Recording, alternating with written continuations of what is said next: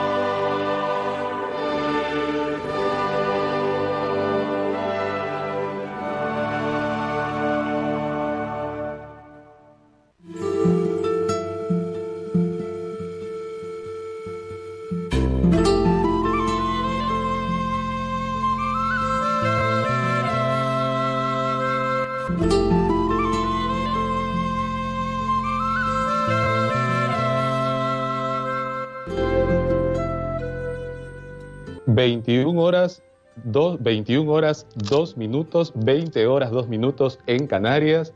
Muy buenas noches, bienvenidos a la liturgia de la semana. Esta semana eh, tengo nuevamente la gracia, la alegría de compartir con vosotros, con cada uno de ustedes, este programa dedicado a reflexionar sobre la liturgia, sobre nuestra vida, que es una constante oblación, como decíamos en algún programa anterior, una constante oblación a Dios por medio de la acción litúrgica. Hoy día, sábado 19 de diciembre, estamos ya cerquita, cerquita de la Navidad y estamos con todo el ambiente eh, marcado ciertamente por las circunstancias que nos embargan, que todavía conocemos, no lo vamos a repetir para no convertir esta situación en una letanía, pero el corazón del cristiano siempre está alegre, el corazón del cristiano guarda siempre la alegría en medio de la dificultad y de la desesperanza que a nuestro alrededor se pueda cernir. El día de hoy tenemos un programa especial, tenemos un programa especial Vamos a romper un poquito el orden que teníamos eh, las, las, semanas anteriores, en la, que desarrollábamos el tema de la Sacrosantum Concilium.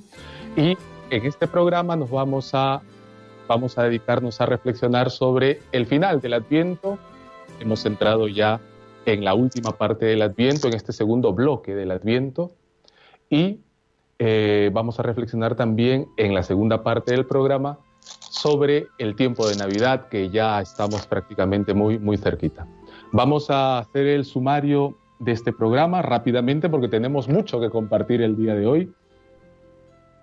Eh, en la primera parte, como os acabo de decir, nuestro bloque de Adviento, reflexionaremos sobre el Evangelio del cuarto domingo de Adviento, este último domingo de Adviento, y luego la reflexión estará, a cargo de don Manuel Jesús Otero, sacerdote de la diócesis de Málaga.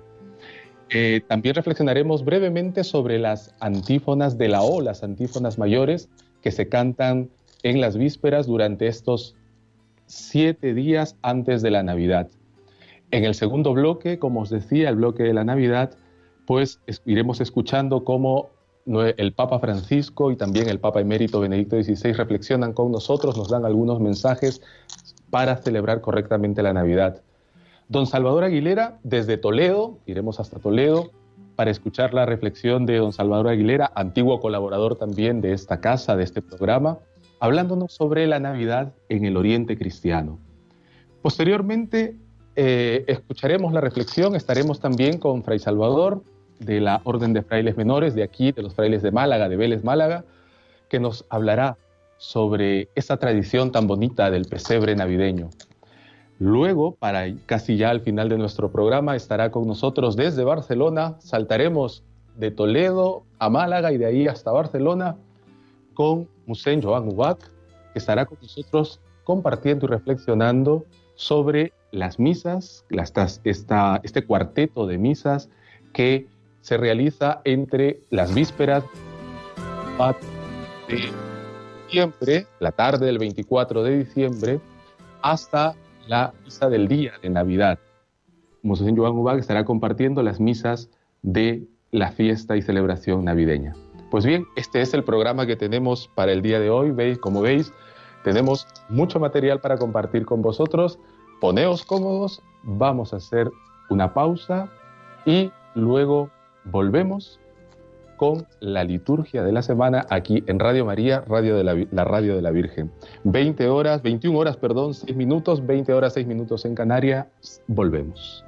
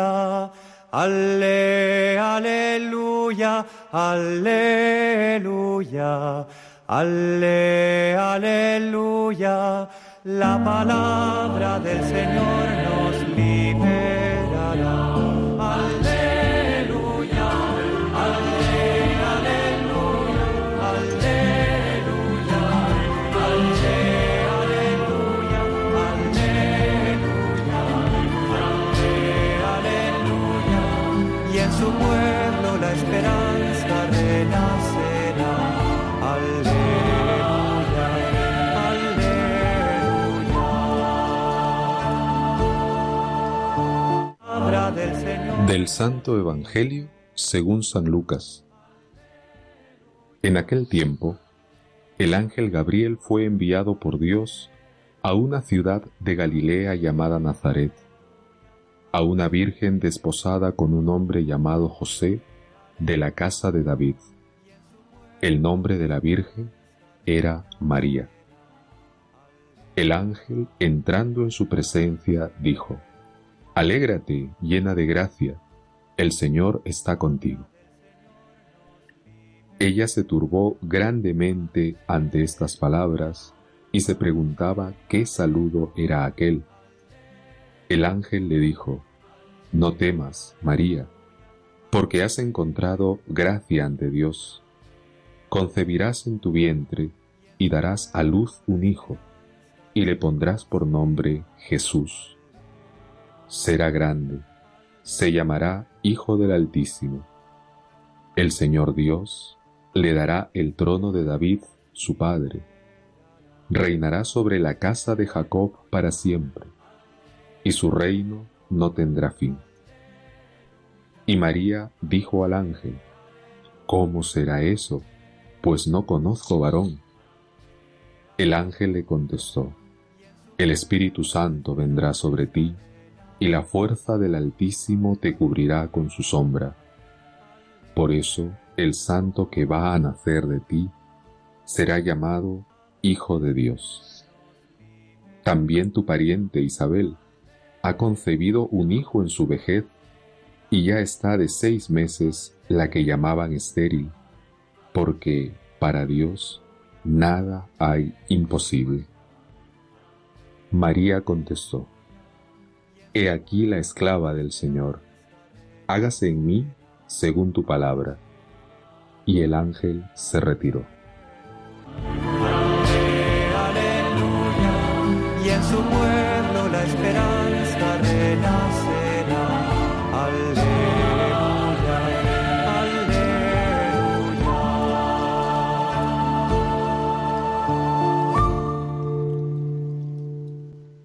Hemos escuchado el Evangelio del último domingo de Adviento y ahora estamos con don Manuel Jesús Otero, sacerdote de la diócesis de Málaga, compañero también, compañero de esta diócesis en el ministerio. Don Manuel Jesús, buenas noches. Muy buenas noches. Pues escuchamos con atención tu comentario sobre la palabra que hemos escuchado. Pues muchas gracias. Pues inmersos ya en, este cuarto domingo de Adviento, en la expectación del inminente nacimiento de nuestro Salvador por medio de Nuestra Señora, la Virgen María. La liturgia nos pone ante el momento de la anunciación la encarnación del Hijo de Dios en el seno virginal de María. Alégrate, llena de gracia, el Señor está contigo. Es el saludo del ángel Gabriel cuando se presenta en la casa de la Nazarena. Con este saludo, no solo invita a María a la alegría auténtica que solo Dios puede dar con su presencia, su compañía y su vida, sino que está invitando también a toda la humanidad con ella a vivir y compartir esa alegría ante el gran mensaje que trae de parte del Creador. La alegría porque está a punto de cumplirse todas las promesas hechas a Israel y está a punto de comenzar la nueva alianza que Dios pacta a través de Jesucristo. Y aquí María tiene un gran papel, ya que ella se convierte en la morada de Dios aquí en la tierra, donde el Hijo de Dios vendrá en la debilidad de nuestra carne como en cualquiera de nosotros. Y seguro que María, a pesar del desconcierto de lo inusual del hecho, sentiría la mayor alegría de vivir hasta el momento. E igual nosotros se nos invita a alegrarnos estos días junto a María, porque donde está Dios hay alegría la alegría profunda, y estando con ella podremos llegar a esa fuente de la alegría que es Jesús. No temas, María, el Señor está contigo, continúa el ángel ante la turbación de la hija de Sión. Cuántas veces Jesús se dirige a tantos en el Evangelio con estas mismas palabras, no temas. Hoy también nos lo dice a todos y cada uno. No temas, estoy contigo. Incluso en los momentos más difíciles de la vida, está el Señor presente llevando su paz con su presencia. De esta paz interior seguro que hemos tenido muchas experiencias, incluso cuando nos ha saltado el temor, la duda o la incertidumbre.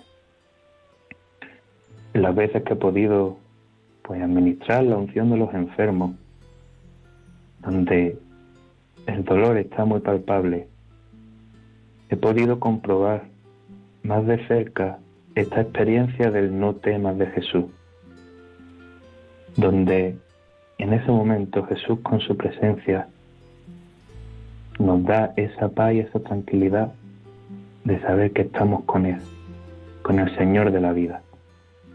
Pues hoy también el Señor nos dice, no temas, a pesar de la situación que todos estamos viviendo, a pesar de los problemas, de la fatiga del día a día, a pesar de todo el Señor nos dice no temas. Porque el Emanuel, Dios con nosotros, nos lo ha dicho, yo estaré con vosotros todos los días hasta el fin del mundo. En esta escena de la Anunciación, momento clave de la historia de la humanidad, la salvación depende en este momento del consentimiento de una muchacha, de María, para que Jesús venga al mundo en nuestra carne débil. La toda llena de gracia, que es María, la mayor criatura de todo, de todo tiempo hasta este momento, se ve sin embargo como la esclava del Señor, dispuesta totalmente a cumplir sin reserva la voluntad de Dios sin sopesar si es lo más fácil, cómodo o conveniente para ella. Ella se fía totalmente de Dios y sabe que Dios siempre trae lo mejor para cada uno. Cuánto hemos de aprender de María, de su humildad y fe plena en Dios. Nosotros, porque cuántas veces siendo tan poca cosa, tan limitados y pecadores, nos podemos sentir o creer fuertes, grandes y autosuficientes corriendo el peligro de ensordecer a la voluntad de Dios en nuestras vidas y de no ver su paso en nosotros. Por eso cada día hemos de recordar las palabras de Jesús. Sin mí no podéis hacer nada. Y damos a María que junto a ella digamos, He aquí la esclava del Señor, hágase en mí según tu palabra. Solo en esa confianza plena y total en Dios podremos escuchar y cumplir de manera auténtica la voluntad de Dios en nuestras vidas. Sé qué es lo que Dios quiere de mí, qué me está pidiendo. Sé que estoy escuchándolo y llevando a cabo su obra en mi vida. Pongámonos en escucha sincera y sin miedo, porque Él está con nosotros y acojamos la gracia que nos da para hacer su voluntad realidad. Solo con esa confianza de María podremos acoger en nuestra vida, en el mundo, al Señor que nace en Navidad, porque al celebrar, al revivir su nacimiento, nos vuelve a decir a todo el mundo, no temáis. Al hacerse un recién nacido, pequeño, necesitado, como cualquier bebé, nos enseña a necesitar de los demás, que solo no podemos. Y el nacer pobre nos enseña que la riqueza verdadera no está en el oro, la plata, el poder o el prestigio. Pues aprovechemos estos días que nos quedan de Adviento para ponernos junto a María y pidámosle que nos, nos desnudemos de nuestras falsas seguridades, que nos bajemos de nuestras atalayas, reconozcamos nuestras miserias y necesidades y liberémonos del miedo para que cuando llegue el nacimiento de Jesús nos encuentre preparados para acogerlo en nuestra vida, en lo más profundo de nuestro ser, y nos dejemos así alcanzar por la salvación que nos trae el niño Dios. Buenas noches y feliz domingo a todos. Muchas gracias, don Manuel Jesús, de aquí, desde esta querida diócesis de Málaga. Gracias por tu reflexión y una feliz Navidad también para ti y para los fieles de tu parroquia. Muchas gracias, feliz Navidad. 21 horas 17 minutos, estamos aquí en Radio María, la radio de la Virgen, 21 horas 17 minutos, 20 horas 17 minutos en Canarias. Hemos compartido con vosotros, con ustedes, el Evangelio de este último domingo de Adviento y la reflexión de don Manuel Jesús Otero. Vamos a una breve pausa y volvemos para compartir las antífonas de la O, que es algo que es un tema muy interesante, una reflexión muy interesante para estos últimos días de Adviento. Volvemos. Estamos terminando un año difícil en el que nos ha sorprendido una pandemia mundial con su reguero de sufrimiento y muerte, los confinamientos, una profunda crisis económica y social, pero tampoco han faltado semillas de bien de numerosas personas que lo han dado todo, incluso su vida, por ayudar a los más débiles. En Radio María también hemos experimentado, junto a muchas dificultades y dolor, la alegría de ser una gran familia, si por nuestra parte nos hemos esforzado en sostener la fe y oración de todos, en alimentar la esperanza, acompañar a ancianos y enfermos, de la vuestra hemos recibido infinidad de testimonios sobre el bien recibido a través de nuestras ondas y mensajes de oración por nuestro personal y voluntarios. También nos ha impresionado el gran número de personas agradecidas que, en plena crisis, han querido aportar sus donativos, aunque fueran pequeños, para extender esta radio evangelizadora.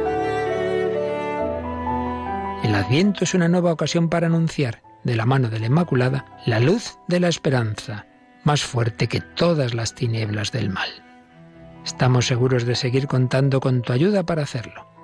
Puedes informarte de cómo colaborar llamando al 91 822 8010 o entrando en nuestra página web radiomaria.es.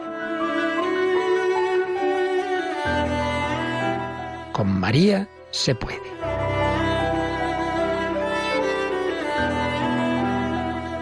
Hemos escuchado en la pausa a nuestro director, a don Luis Fernando, invitándonos, invitándonos a ser solidarios también, apoyando con nuestros recursos, no solamente con nuestra oración, que es importantísima, sino también con nuestros recursos para el sostenimiento de Radio María España. Como sabéis, esta radio, esta empresa de evangelización, se sostiene con la ayuda de todos y de cada uno de vosotros, todos y cada uno de ustedes. Por eso la invitación de nuestro director y la, de todos los que colaboramos con Radio María, la radio de la Virgen, para que se haga, continúe esta empresa evangelizadora y también la voz de Dios y de la Virgen llegue a muchos lugares más como lo hace actualmente.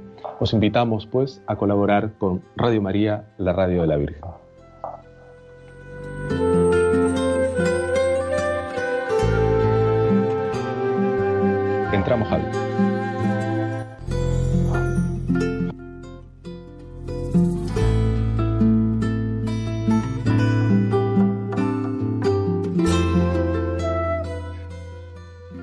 Eh, estamos terminando ya prácticamente el tiempo de Adviento.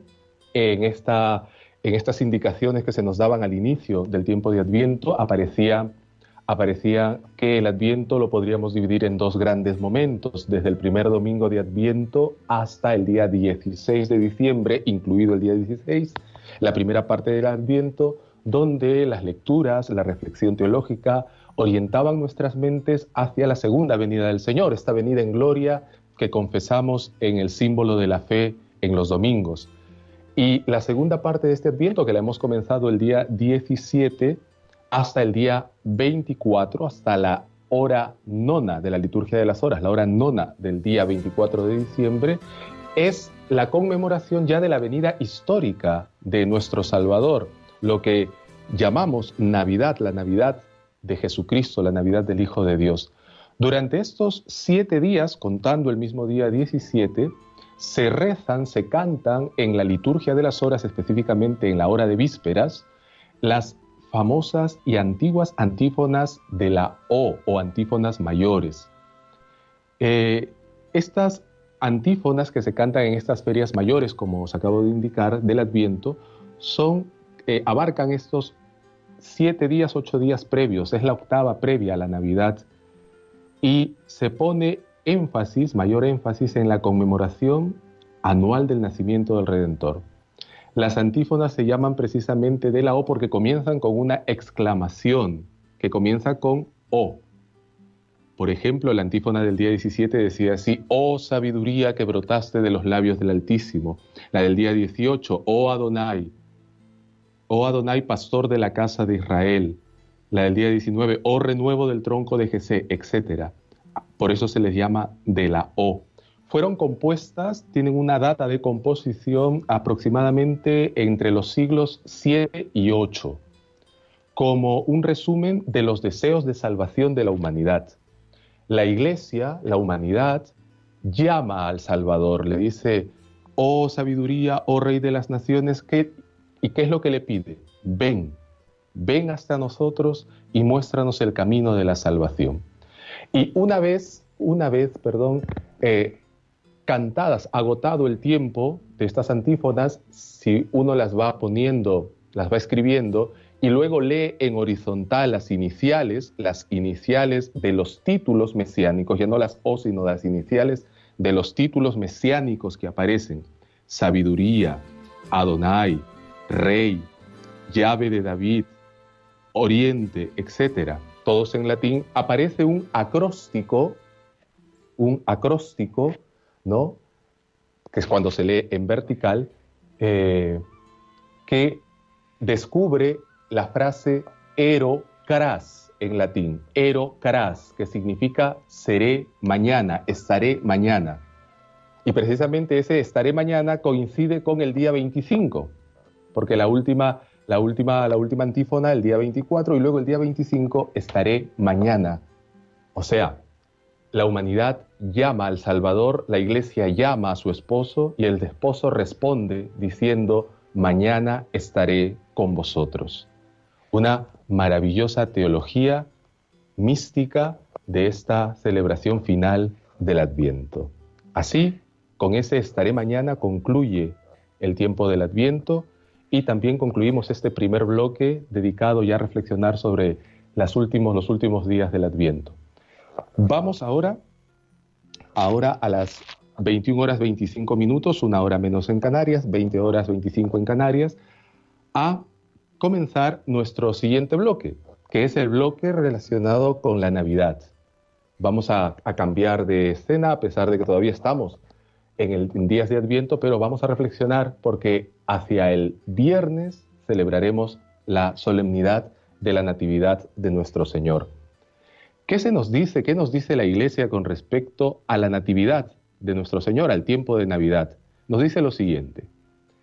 En el tiempo de Navidad, la Iglesia celebra el misterio de la manifestación del Señor, su humilde nacimiento en Belén, anunciado a los pastores, primicia de Israel que acoge al Salvador, la manifestación a los magos venidos de Oriente, primicia de los gentiles que en Jesús recién nacido reconocen y adoran al Cristo Mesías.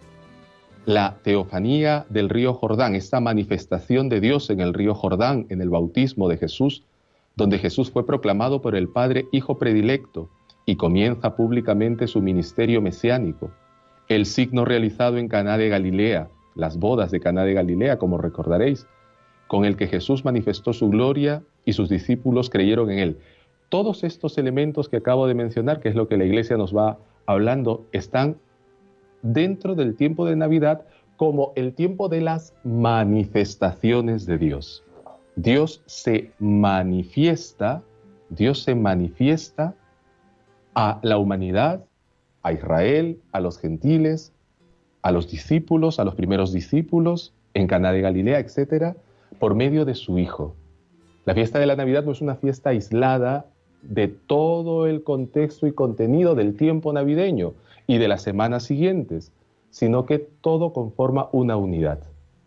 Esto es lo que nos apresuramos a celebrar en los próximos días. Vamos a escuchar ahora lo que nos dice el Santo Padre, lo que nos dice el Papa Francisco, su reflexión sobre la Navidad. Sobre el significado de la Navidad. En nuestros días estamos asistiendo a una especie de desnaturalización de la Navidad. En nombre de un falso respeto ante quien no es cristiano, muchas veces se esconde la voluntad de marginar la fe, eliminando todo tipo de referencia al nacimiento de Jesús. Sin embargo, el verdadero sentido de estas fiestas se encuentra en Jesús. Es Él quien da sentido a todo lo que celebramos. Nosotros, como los pastores del Evangelio, estamos llamados a buscar la verdadera luz que es Jesús, que es el don de Dios a la humanidad que se encuentra inmersa en la oscuridad de la noche. Cuando acogemos a Jesús en nuestras vidas, nos convertimos en un don para los demás. Por este motivo, nosotros los cristianos nos intercambiamos regalos, porque el verdadero don para nosotros es Jesús y como Él queremos ser don para los demás. Jesús viene a este mundo y los primeros destinatarios de su venida son los pequeños y despreciados, con los que establece una amistad que continúa en el tiempo. Con ellos en cada momento Dios desea construir un mundo nuevo en el que no haya más personas rechazadas, descartadas ni maltratadas.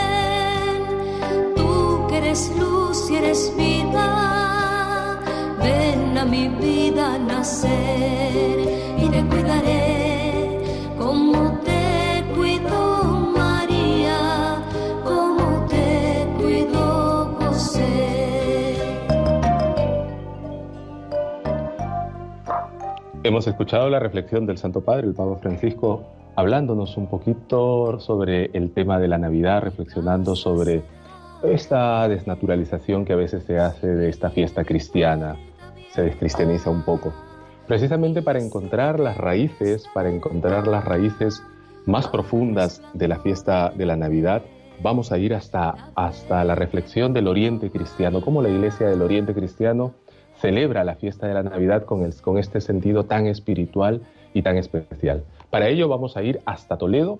Ahí está don Salvador Aguilera que nos envía esta reflexión de la Navidad en el Oriente Cristiano. Mi parte no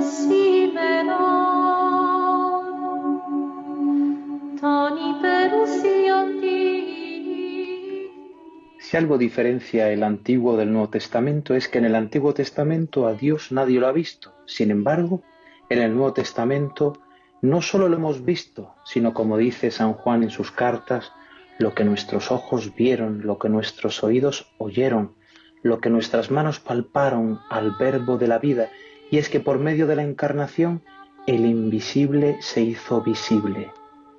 Tomando los textos de la liturgia bizantina, podemos decir que por medio de la encarnación, aquel que era invisible en las entrañas purísimas de la Virgen María, vistió una vestidura de carne, es decir, para hacerse visible, entró por medio de María en el mundo.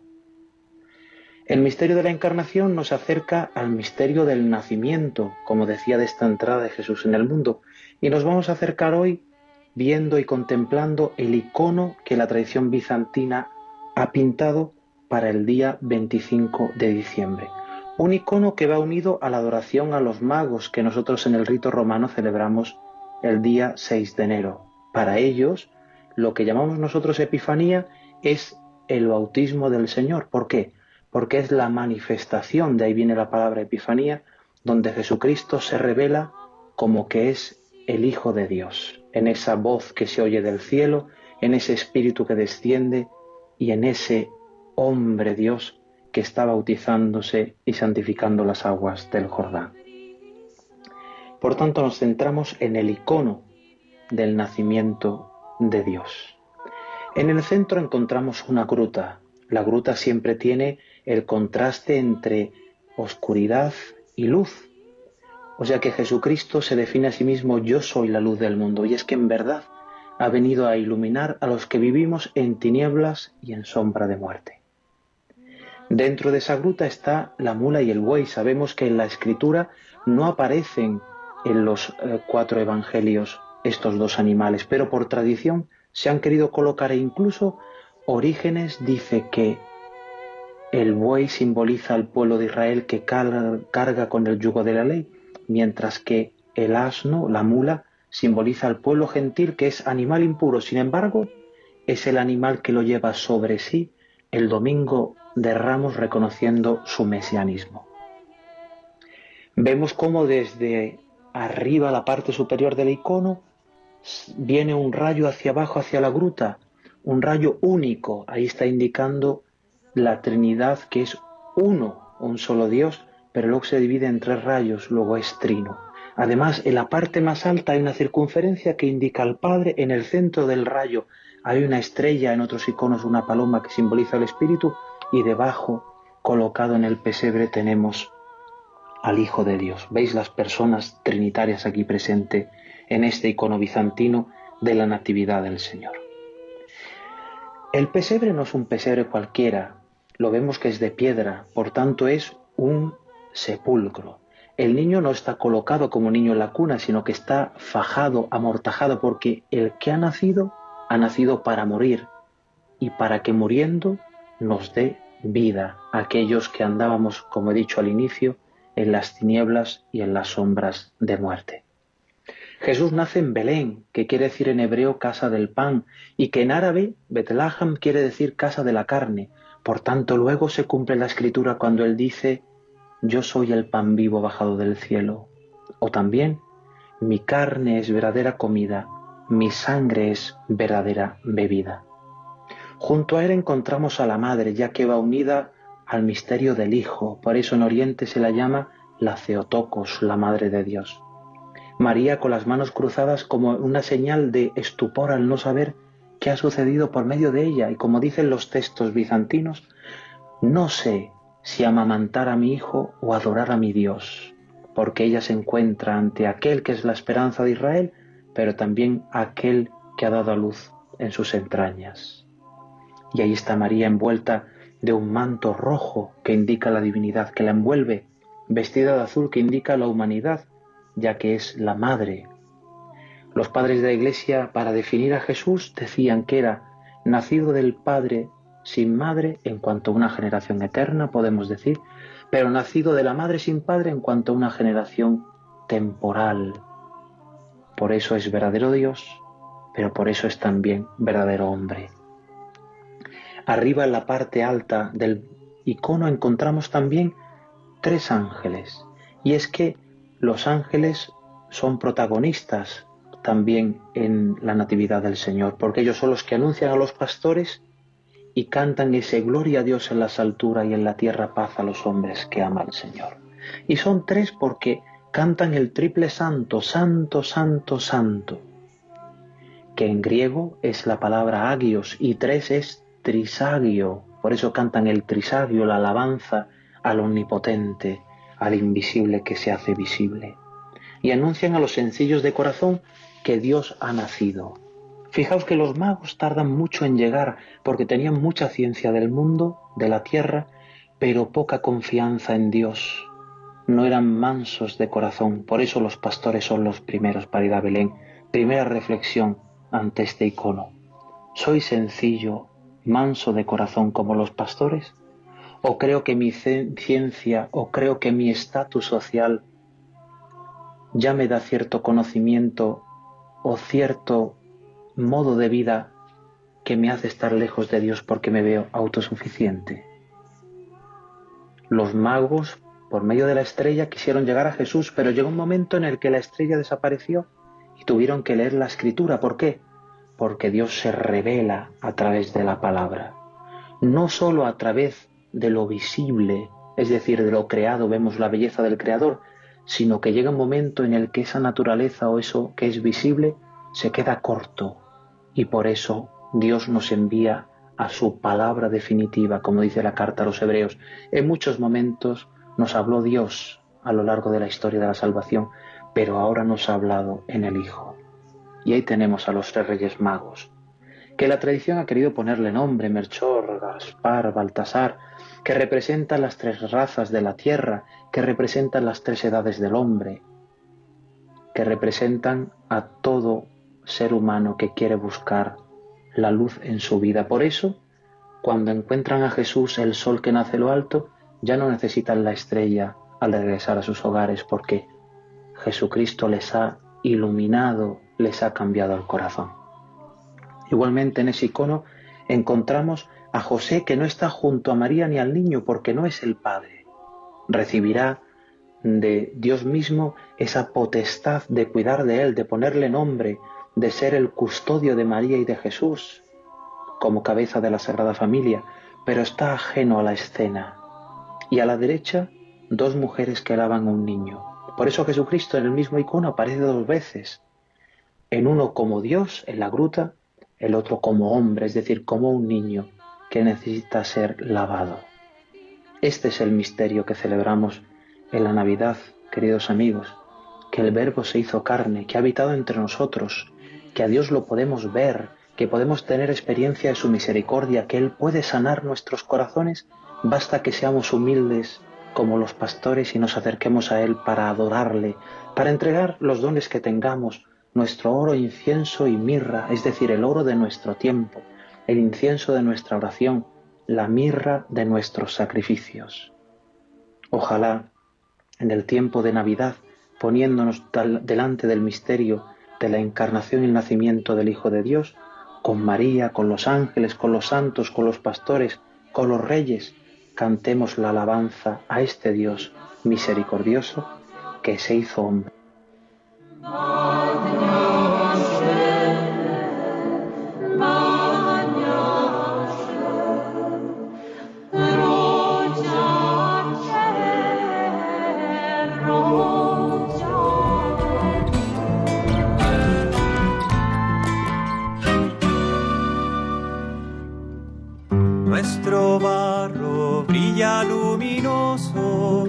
Nuestra carne canta estremecida, nuestra historia no es irreparable, nuestra muerte no es definitiva.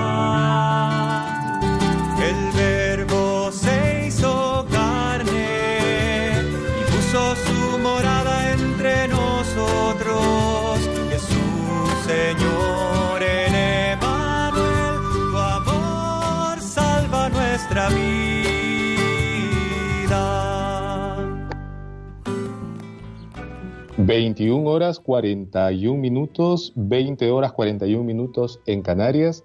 Estamos aquí en la liturgia de la semana en, nuestra, en este programa especial, en el segundo bloque de este programa especial, que es el bloque sobre la Navidad. Acabamos de escuchar la reflexión, esta bella reflexión, profunda y teológica reflexión de don Salvador Aguilera allá, Aguilera, allá en Toledo, que nos ha compartido sobre la Navidad en el Oriente. El icono del que él nos habla, que él describe en, la, en, su, en su compartir, en su exposición, lo podéis encontrar en el Twitter de Radio María, ahí está subido, y luego cuando ya tengáis el podcast de este programa, pues nuevamente lo podéis repasar al detalle con la imagen que la podéis, la podréis ver personalmente y más en directo.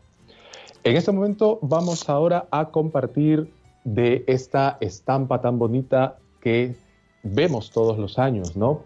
Como esta palabra eterna, como esta palabra eterna que nos narrará el Evangelio de San Juan en la misa del día de Navidad, del día 25, esta palabra eterna, cómo se hace carne y cómo los evangelistas van plasmando este hacerse carne de la palabra en el relato de la Navidad. Y esta, este relato de la Navidad pues ha pasado luego al pesebre, a, este, a los pesebres que encontramos en las iglesias y que los niños se llenan de tanto gusto de, verles, de verlos y los adultos también. Precisamente vamos a, vamos a charlar un momento, un breve momento con Fray Salvador Jiménez aquí desde Vélez, Málaga, párroco eh, vecino, vecino de aquí, de nuestro arciprestazgo aquí en la diócesis de Málaga, de los frailes menores, que nos compartirá un poquito sobre el pesebre navideño. Fray Salva, buenas noches. Buenas noches, Manuel. ¿Qué tal? ¿Cómo estás? Bien, aquí, en la labor, en la labor. muy bien, muy bien. Buena labor, muy buena labor que hacemos, que hacéis en Radio María. Digo hacemos porque también he sido voluntario cuando estaba en Ronda y he colaborado otras veces con otros programas y me alegro mucho de estar contigo esta noche, hermano. Pues estamos en casa entonces. Eh, pues eh, yo creo que no hay mejor, mejor eh, narrador, cronista que nos cuente sobre el pesebre que un hijo de San Francisco, que, eh, cuyo padre fue el que acunó esta maravillosa idea que ha pasado a la piedad popular del pesebre navideño. Cuéntanos un poquito sobre, este, sobre el pesebre navideño. Pues eh, nosotros los franciscanos tenemos ese, ese gran privilegio, ¿no? ese, ese orgullo de que San Francisco, después de su peregrinación a Tierra Santa, después de que estuviera en los santos lugares, eh, se quedará muy marcado ¿no? por, por sus vivencias allí en el Santo Sepulcro, en, en Belén y la Navidad de 1223 él se le ocurrió pues la, la, idea con la gente de Grecho, de un pueblo de Italia y unos amigos suyos, eh, pues eh, organizar para la misa de Navidad un, no una representación, sino recrear el ambiente que, que se vivió esa misma noche en, Belén, ¿no? Entonces lleva el buey, la mula, la gente lleva eh, la paja, otros cantan y celebra la Eucaristía de Navidad. El de la Nochebuena, él como era diácono, eh, canta el Evangelio y predica y, cuenta la, biografía de San Francisco que se apareció el niño Jesús debajo del, del altar, ¿no? En el pesebre que le habían preparado, ¿no? Y fue una noche llena de gracia y de bendición, ¿no? Y Francisco era un loco enamorado de, de, la, del Señor, de su encarnación, de su nacimiento y de su pasión, y, el Señor le concedió esta gracia. Y gracias a él, pues, la vamos transmitiendo los franciscanos a lo largo de, de los siglos y ya se ha hecho una, una cosa pues de todos, ¿no? El, representar eh, este, este momento del nacimiento del Señor, pues a través de nuestra figura, de nuestros belenes, no sé, muy enraizados también en la cultura de cada pueblo, ¿no? En Perú ser de una manera, ¿verdad, Manuel? En España también de otra, ¿no? Con sus características, pero recordando un poco lo que han dicho los compañeros en, a lo largo del programa, ¿no? Que Dios asume nuestra, nuestra humanidad, ¿no? Y ese es el gran regalo que, que al montar el pesebre, el Belén, es lo que, lo que contemplamos, ¿no? El Dios que se hace niño porque en esa, en esa, en esa encarnación, en ese hacerse hombre, no, nos acoge a todos, ¿no? Y, y verlo gráficamente pues nos llena de fuerza, sí. San Francisco eh, tiene una reflexión muy, muy a este episodio que narran, que narran los biógrafos, creo que es Tomás de, Tomás de Celano, si no me equivoco, eh, con respecto a este, y San Buenaventura también, sobre este episodio de, de la Navidad. Él, a él la Navidad la, le conmovía muchísimo, ¿no? La fiesta de la Navidad, como esto que nos comentas, ¿no? Cómo eh, Dios se enternece enviándonos a su Hijo en la forma de un niño. Esto, esto a San Francisco le, le, le movía el corazón grandemente. Sí, eh, es algo que, que él vive, no por, por, por el misterio de Dios, ¿no? Que, que se, que se hace hombre, ¿no? Y que, y que nos muestra de esa manera el camino de la salvación. Él era un apasionado de, de este momento y de la pasión, ¿no? Francisco, esos dos misterios de más humanos, diríamos, de, de Cristo, en los que se refleja plenamente su, su humanidad, siendo todo un Dios que se haga niño, siendo todo un Dios que muera en la cruz por nosotros, Francisco se emocionaba y hacía que no, se emocionaran todos, ¿no? Él, eh, él dice que cuando pronunciaba el nombre del niño de Belén, se relamía la lengua como si tuviera miel en los labios, ¿no? Quería que comieran los pájaros en el campo, echaba trigo en los caminos, las paredes tenían que comer carne, porque era el, día de los días, ¿no? El día en el que en el que nace nuestra salvación, ¿no? Igual que, que con la pasión, Francisco se emocionaba, lloraba, ¿no? Al contemplar que, que el amor no era amado, ¿no? Y es verdad que eso lo tiene a fuego, pero porque lo, lo hace experiencia suya, ¿no? Él se siente muy amado, él se siente muy perdonado, él se siente totalmente en deuda con el Señor. Entonces, de esa manera le restituye y le devuelve tanto como Dios le, le había dado. Mm, qué bien, es una, una, una, una, reflexión, una, una, teología muy, muy grande en, el, en el poverello de Asís, ¿verdad? Que nos ha transmitido y que luego ha pasado y que luego ha pasado a la piedad en los hogares, en las iglesias. Fray Salva, pues muchísimas gracias y déjanos una, una pequeña reflexión y un saludo por estas fiestas de Navidad pues la pequeña reflexión es, ánimo, ¿no? Y que, y que mantengamos nuestra tradición de, de, montar el pesebre en casa, de preparar en casa el Belén, ¿no? Que, como han dicho los compañeros, estamos viviendo un tiempo difícil, pero eso no puede impedir que celebremos la Navidad, porque la Navidad es Cristo que nace y nace en tu corazón, entonces, aunque sea pequeño, un pequeño misterio que te recuerde este hecho, ¿no? Y más ahora, ¿no? En estos momentos difíciles, Dios asume nuestro sufrimiento, se hace hombre como nosotros y, esto, el Belén nos recuerda a esto, ¿no? Entonces yo pediría a todos los oyentes de Radio María que, que preparen el pesebre, que si no están animados que se animen y que, que pongan en casa un pesebre, que inviten a los nietos, a los hijos y que lo preparen en familia y que, y que, que se haga, que se haga, que se haga visible esta, esta, este gran acontecimiento de nuestra salvación. Y a todos, pues feliz Navidad, eh, eh, un abrazo de paz y bien a, a todos y y os deseo lo mejor para esta, para esta Navidad eh, de todo feliz, corazón. Feliz, feliz Navidad también para vosotros, para todos los hermanos del convento. Muchas gracias, Manuel, y a ti también. Ya nos veremos, si Dios quiere. gracias, así es. Un abrazo, hasta pronto, feliz Navidad. Hasta pronto, hermano.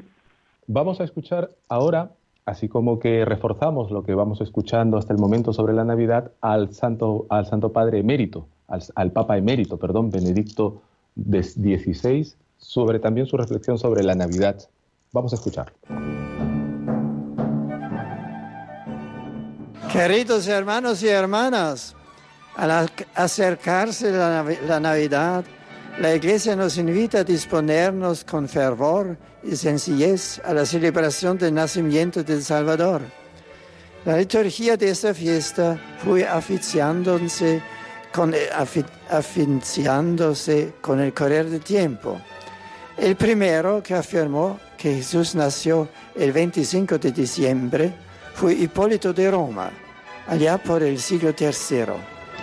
Pero la atmósfera particular que se respira en esta celebración navideña fue favorecida sobre todo por San Francisco de Asís, debido al especial amor y devoción que este santo profesaba al misterio de la encarnación del Hijo de Dios. Tomás de Celano, el biógrafo de San Francisco, narra la intensidad con la que vivía y celebraba el pobrecillo de Asís la noche de Navidad, a partir de la experiencia maravillosa que tuvo ante el pesebre en Grecio.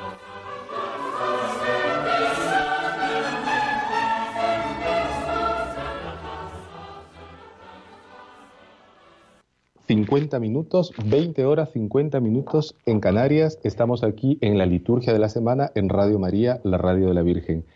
Estamos aquí en Radio María, la radio de la Virgen, eh, en la liturgia de la semana. Está con nosotros ahora Musen Joan Ubak, a quien le pedimos las disculpas del caso porque está en espera hace, algunos minutos. Eh, él gustosamente ha accedido a compartir con nosotros esta reflexión de las misas de Navidad. Él, Musen Joan Ubak, es licenciado en Sagrada Liturgia por el Pontificio Instituto Litúrgico San Anselmo de Roma. Es eh, también delegado diocesano de la Pastoral Sacramentaria y Litúrgica, maestro de las celebraciones litúrgicas de la Basílica de la Sagrada Familia y en Barcelona, y profesor en el Seminario Conciliar y en el Instituto Superior de Liturgia de Barcelona, mi antigua alma mater. Musén Joan buenas noches y mil disculpas. Muy buenas noches, Manuel. Buenas noches. Pues bien, usted bien, ¿verdad? Preparando las fiestas navideñas. Sí, sí, sí, a pesar de todas las, situaciones que tenemos difíciles, intentamos intentamos vivirlo con serenidad y, siempre eh, intentando lograr vivir el gozo de la, de la Navidad, siempre, sí, sí, sí. Qué bueno. Eh, Joan, eh, cuéntenos por favor, la liturgia navideña llega a su momento, a un momento importantísimo entre los días 24 por la noche, tarde, noche y el día 25. ¿Qué nos puede decir al respecto? Bueno, son, tenemos, actualmente tenemos cuatro formularios para, celebrar la, la Navidad. Eh, en lo que sería la vigilia, la noche, así como lógicamente vigilia, noche, lo que se llama la misa del alba o de la aurora y la misa del día propiamente. Y todos tienen sus formularios con sus lecturas propias, unas lecturas que pueden ser perfectamente intercambiables si no se celebran todas las, todas las misas de estas cuatro misas. Eh, y, los, y, los, y las oraciones que hay son propias del momento en que se celebra la, misa, ¿no? ¿Qué, cuál, es, ¿Cuál es el, sentido teológico, litúrgico de, estas, de estas tres celebraciones, ¿no? de estas tres celebraciones que nos comenta? Bueno, son, son, son cuatro celebraciones propiamente, lo que decimos la vigilia, la noche, la aurora y, la, y, la, el día. Y bueno, todas, todas giran, giran en, esta conmemoración de, del misterio del nacimiento de Cristo, lo de mundo, que desciende las tinieblas, como diría San León Magno, ¿eh? un misterio que será que da vida, ¿eh? que se, da vida a una admirable relación del ser humano, del hombre, que recobra en Cristo su imagen, se recrea, se regenera en el verbo, ¿no? Entonces es esta, es esta, todas estas fórmulas litúrgicas eh, que son parte de la, de, la, de, la, de la Navidad contienen un, significado profundo, ¿no? Eh, el misterio del, del, Dios hecho hombre, siempre vinculado a la, a la Pascua, ¿no? Que encuentra su culminación, ¿no? hay, esto que comentes es muy importante, esta relación entre la Navidad, la Encarnación y luego la Pascua, ¿no? Claro. hay, algún nexo entre, entre la Navidad y la Pascua? Bueno, propiamente cuando celebramos la, siempre que celebramos el, misterio de Cristo, eh, celebramos la Pascua, ¿no? Entonces celebramos la misa en el nacimiento del, o en la vida del Señor, celebramos la Pascua, propiamente celebramos cualquier eh, domingo del, durante el año, siempre celebramos la Pascua, ¿no? Sí que hay momento culminante, además queda desglosado en el trío pascual, el misterio de la pasión, muerte y resurrección del Señor, pero siempre en toda celebración eucarística es la Pascua. Por lo tanto, no es que celebremos el nacimiento sacramentalmente, sino que hacemos memoria de este nacimiento siempre vinculado a la Pascua, ¿no? Diríamos que, recordar o conmemorar el nacimiento de, Cristo, la Pascua, la, noche del, 25, la, noche de Navidad, ¿no? Eh, no deja de ser como, como, un, como, un, como una semilla que da fruto en, propiamente en la Pascua, ¿no?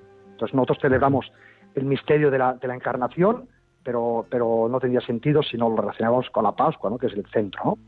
O sea, poner, eh, poner, en evidencia eh, la celebración de la Pascua nuestro paso con Cristo siempre de la muerte a la vida. Por eso podemos afirmar que el objetivo de la fiesta de la Navidad es, es el misterio de la redención, ¿eh? que tiene la Pascua su momento culminante.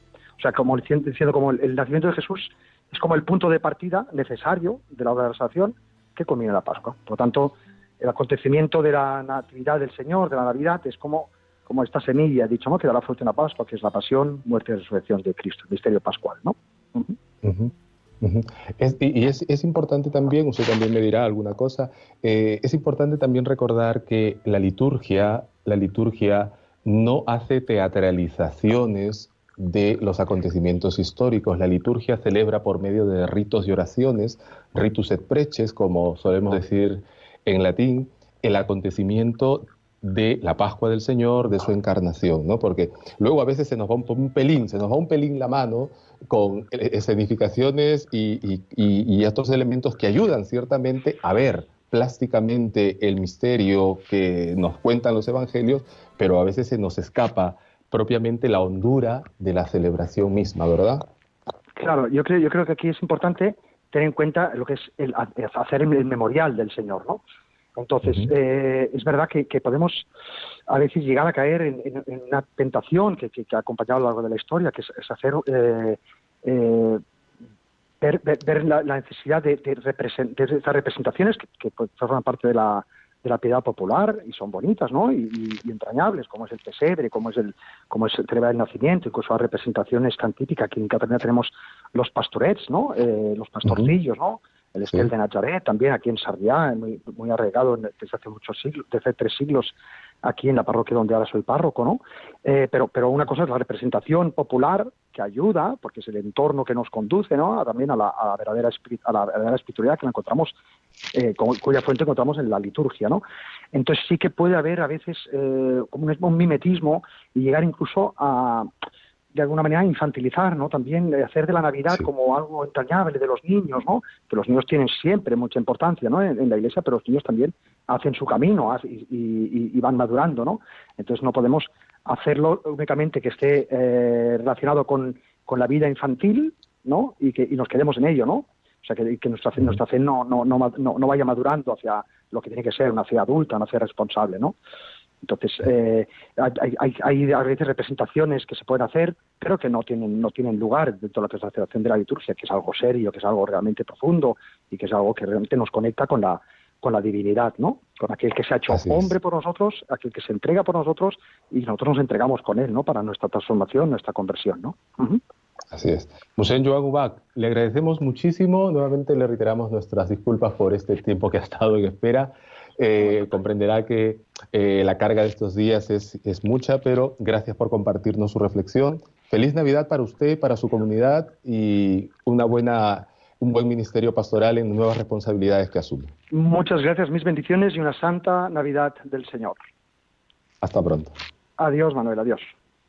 21 horas 59 minutos, nos hemos pasado unos minutillos más del tiempo, pero como comprenderéis, eh, llevamos eh, muchas, muchas, muchas cosas para compartir. Gracias por vuestra audiencia, una feliz Navidad para todos y si Dios quiere nos encontramos ya el próximo año, el año 21, con más, con más liturgia de la semana aquí en Radio María, la Radio de la Virgen. Feliz Navidad, hasta pronto.